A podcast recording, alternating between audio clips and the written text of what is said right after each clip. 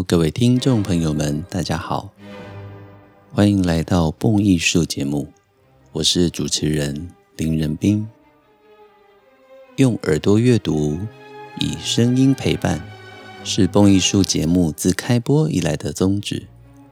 功课我来做，音乐您来听，更是《蹦艺术》节目制作的坚持。感谢许多听众朋友们长期对节目的支持，以及各式各样的心得回馈。如果您想支持蹦艺术，有许多的方式。想要小额赞助，请点一下节目说明栏的赞助连结。如果您想要成为蹦艺术之友，长期或者年度赞助蹦艺术，让蹦艺术团队拥有更稳定的经费。能够制播独家精致的音乐节目，都非常欢迎直接与我联系。让我们共创精彩的音乐节目，也让更多人爱上缤纷多彩的古典音乐世界。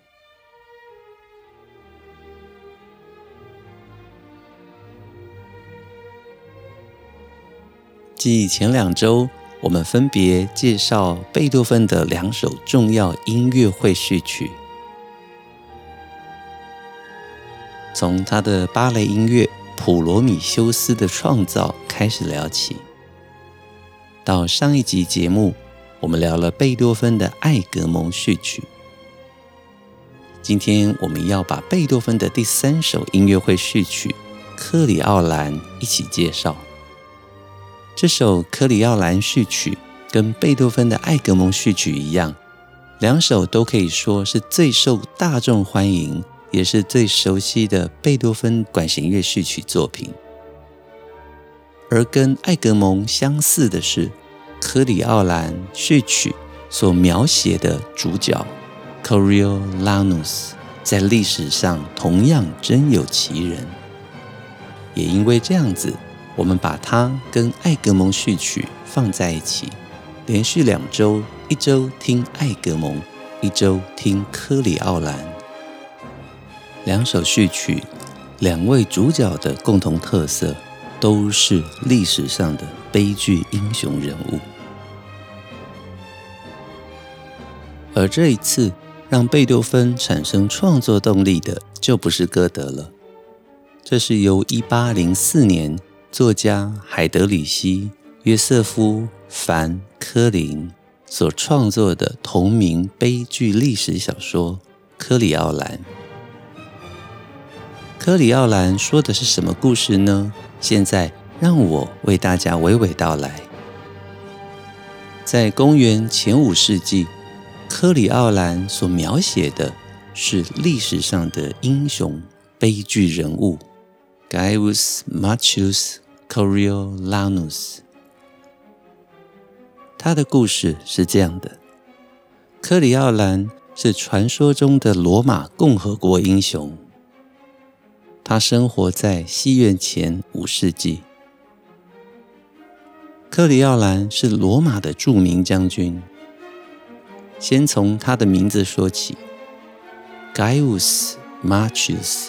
他是罗马的著名将军，因为在罗马进攻的时候被敌军福尔斯人占领的科里奥里市的罗马围攻战里面表现出非凡的英勇，所以他就获封了这个地名科里奥里的将军 Coriolanus，所以他的全名就变成三个字 Gaius Marcius Coriolanus。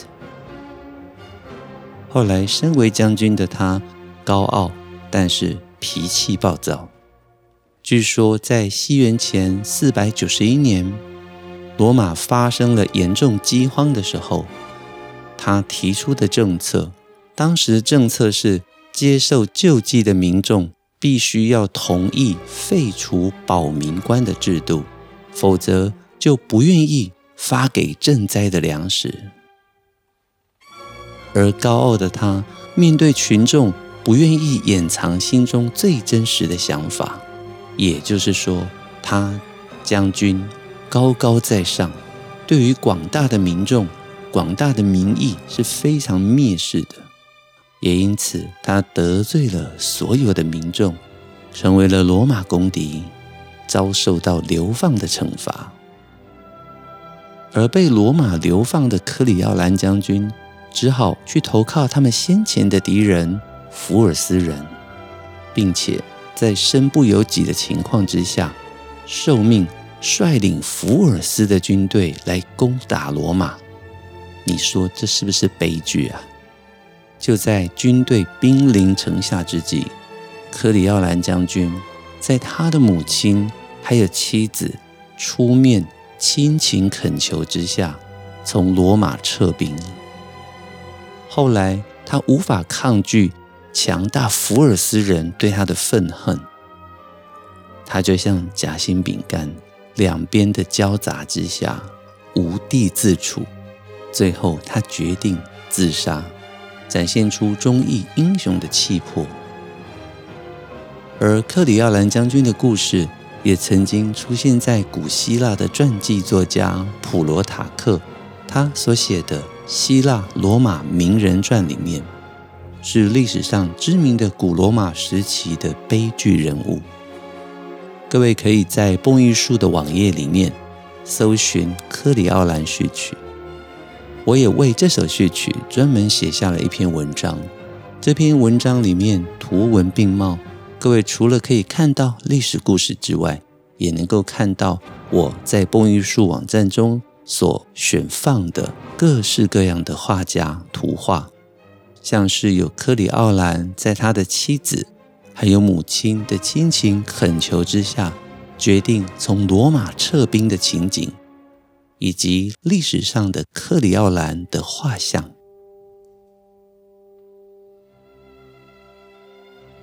在一六零七年，我们所熟悉的英国文学巨擘莎士比亚，也曾经将科里奥兰将军的故事写成一部悲剧。在小说里面，莎士比亚描述着科里奥兰成为了罗马的英雄之后，共和国封给他荣誉称号“科里奥兰”，也就是刚刚说到的 Coriolanus。由于他的战功彪炳，加上地位极高，这位将军傲气干云，在政治上面呢变得非常的独断，漠视广大民众，因此他的政策触怒了当时的民众跟护民官，最后被驱逐出罗马，而无路可去的科里奥兰只能求助自己的对手。同样的。我们刚刚所叙述的场景，居然他率领着对手的军队，反而来进攻罗马。在他的母亲出面求和之下，他选择宽恕自己的国家，而不进攻罗马。但是最后却死在了对手愤恨的奥菲迪乌斯的手中。如此的无奈，如此的悲伤。这就是科里奥兰将军的故事。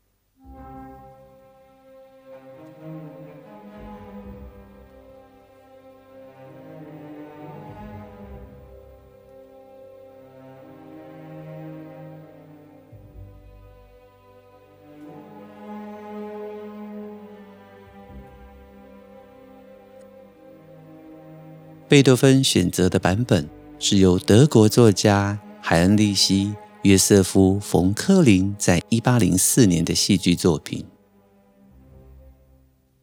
德国科林版跟刚刚聊到的英国莎士比亚的版本，两个版本除了情感的描写之外，最大的不同是在科林的版本里面，柯里奥兰因为是身为军人，最终他丧失了荣誉跟道德的勇气，才会饮恨自杀。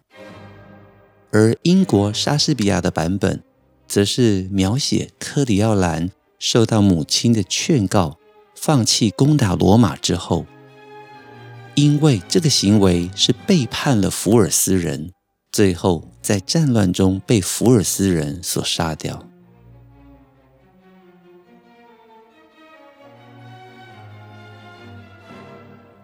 既然提到了莎士比亚，各位就不难想象，Coriolanus 莎士比亚的版本肯定在英国也是剧院经常上演作品。没有错，如同莎士比亚的《罗密欧与朱丽叶》《李尔王》《哈姆雷特》《马克白》等等的经典作品。科里奥兰同样是在英国的戏剧院经常被演出的剧作。有兴趣的话，各位都可以上网观赏一下莎士比亚的文学作品版本，也有非常细腻的感情描绘。最值得一提的啊，是二零一一年英国还出品了一个战争电影，叫做《王者逆袭》。不晓得各位有没有听过《王者逆袭》呢？你仔细去看它的英文片名，就是《Coriolanus》。没错，这部电影《王者逆袭》正是莎士比亚的悲剧作品，但是他用了现代战争的手法来拍摄。有兴趣的话，大家一定要找出来看。剧照相关的资讯。同样，您可以在蹦艺术的科里奥兰网页中看得到哦。现在，让我们来聊一聊，在贝多芬创作科里奥兰序曲的这几年，一八零七年的前后，他大概写了什么作品呢？一八零五年，贝多芬创作了第二十三号钢琴奏鸣曲《热情》。一八零六年，贝多芬的拉祖莫夫斯基弦乐四重奏，分别是第七、第八与第九号。接下来就是一八零七年的第四号交响曲，以及我们今天介绍的克里奥兰管弦序曲。而就在隔一年，一八零八年，贝多芬将完成第五号跟第六号交响曲。所以，我们可以说，克里奥兰的写作年份，他先前是贝多芬创作第三、第四号交响曲的年份，而在克里奥兰之后，则接入第五号跟第六号交响曲的年份，显现这正是贝多芬交响音乐创作最旺盛的时期。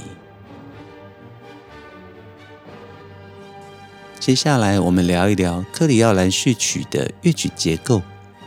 首先，它的管弦配器是标准的两管制，长笛两部，双簧管两部，降 B 调单簧管两部，低音管两部，法国号、小号各两部，定音鼓以及弦乐五部，是非常标准的古典时期两管编制。而这首科里奥兰序曲，它的乐曲架构具有前奏。呈示部、发展部、再现部以及最后面的尾声，所以我们可以说它是具有前奏的标准奏鸣曲式。在这边补充一个小知识：当各位听到奏鸣曲式、奏鸣曲快板曲式的时候，不一定要认为它一定是钢琴曲。其实所有的乐曲种类，例如交响曲、弦乐四重奏。都能够以奏鸣曲式写成。当我们说奏鸣曲式，尤其是快板乐章、快板奏鸣曲式的时候，通常指的就是呈示部、发展部、再现部。而城市部里面会有两个主题，彼此成为对比。科里奥兰序曲就是这样子。现在我们来欣赏科里奥兰序曲里面的几个音乐重要段落。欣赏过后，我们就能够一起完整的来聆听整首序曲。现在我们听前奏。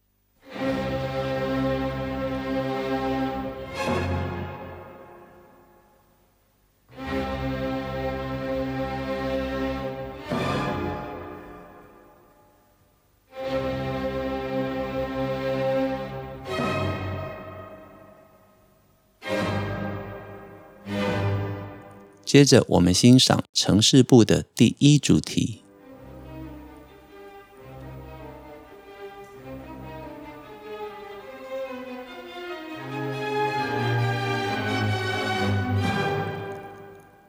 现在是城市部的第二主题。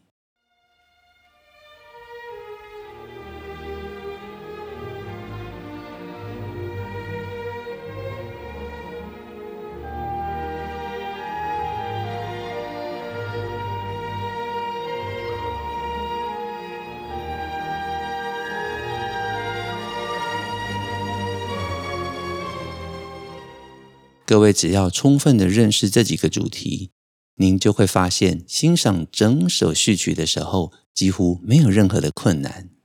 那现在我就播放克里奥兰序曲，让我们边听边聊吧。序曲以一个极长极强的长音开始，搭配全团的重音。非常的贝多芬，没错吧？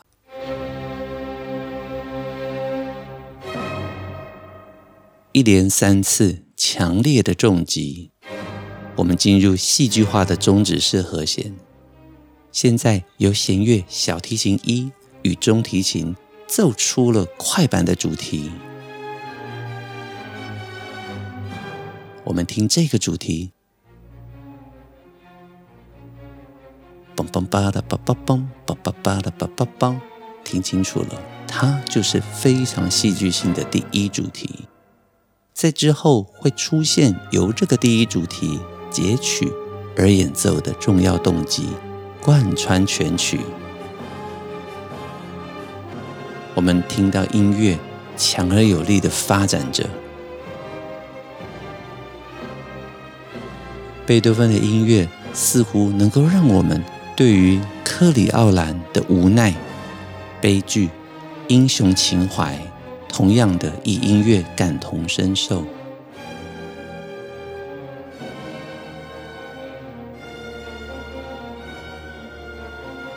在乐团的齐奏之后，小提琴一的过门乐句将我们带到了抒情的第二主题。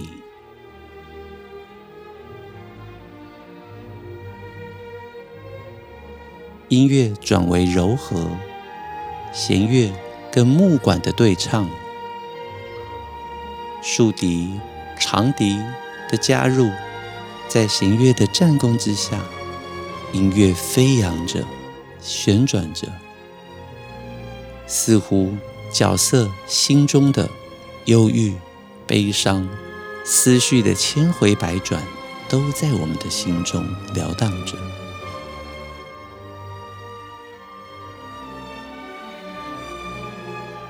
而两个音的附点节奏，梆梆梆梆梆梆梆梆，也开始重新出现。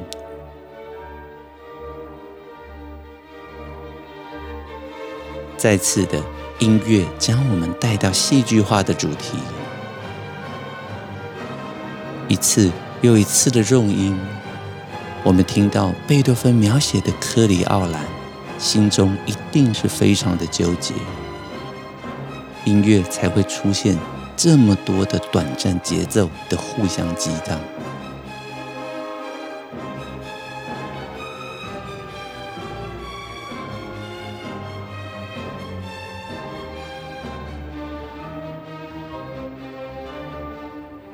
现在进入发展部各位可以听到由动机嘣嘣嘣嘣嘣嘣嘣所构成的紧凑感觉，这就是从主题变为动机的魅力。只要它成为简短的动机，在贝多芬的笔下就有无限的可能。跟先前我们所听的艾格蒙相当的不同，你听到的科里奥兰序曲会相当的短暂，具有精神。它更加着重角色的发展，尤其你一定要知道描述这位角色的到底是什么故事。当你进入故事，感同身受的时候，听着贝多芬的音乐，你真的会有一种时空交错的感觉。现在是二零二三年，贝多芬写作的年代是一八零七年。时光瞬间的倒退回去，过去的两百年。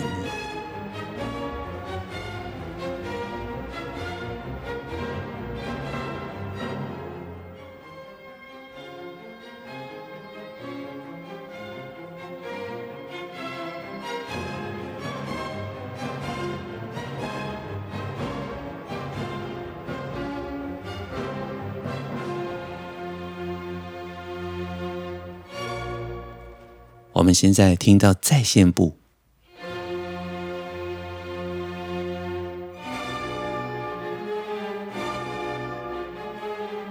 在线部同样有着导奏的动机，第一跟第二主题。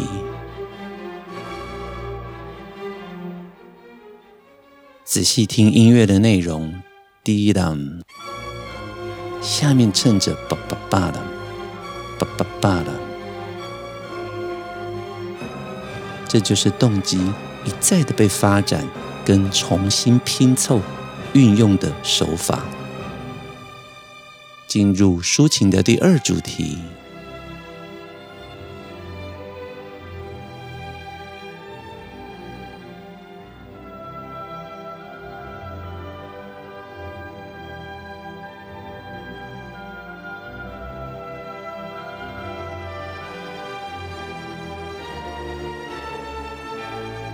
们再次听到弦乐跟木管的对话。这抒情的第二主题正好跟先前的第一主题产生极大的对比，也就是我说的，在奏鸣曲式里面，第一与第二主题通常一定会呈现对比性，让作曲家们有不一样的旋律与创作的发挥。仔细听，两个音的节奏，嘣嘣嘣嘣嘣嘣。嘣嘣，像不像心跳声？越接近音乐的结局，我们知道科里奥兰腹背受敌，他率领着敌军进攻自己的国家，在忠义不能两全、亲情无法圆满的情况之下，他的心情肯定是非常纠结的。贝多芬用这短暂的节奏。描绘似乎是他的心跳声，也说得过去哦。持续的音乐不断的发展，我们已经经历过了序奏、呈示部、发展部、再现部，现在在越来越接近尾声的情况之下，音乐英勇的发展着。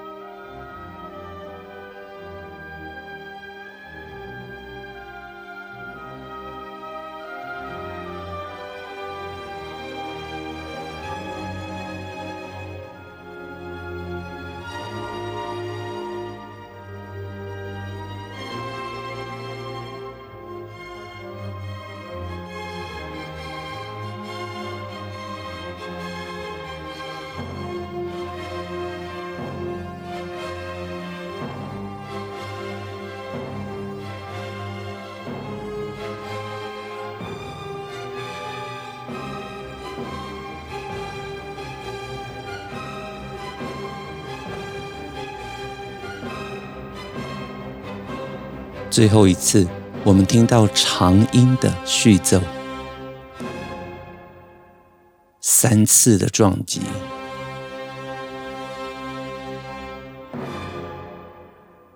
短暂的动机，音乐下行，似乎宣告着科里奥兰悲剧的命运。音乐一点一点的下行。短暂的动机也越来越慢，在长音的伴随之下，透露着死亡的气息。你听，音乐越来越安静，直到结尾。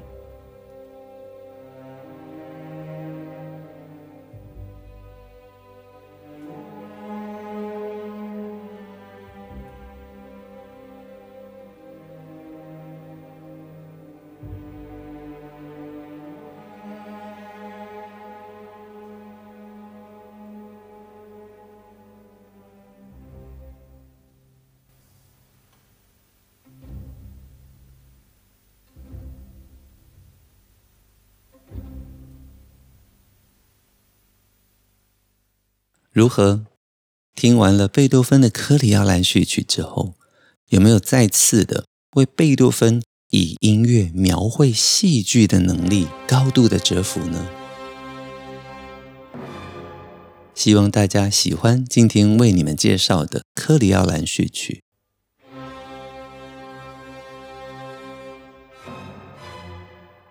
蹦艺术精彩的音乐内容，经得起时间的考验，更值得您一听再听，反复回味。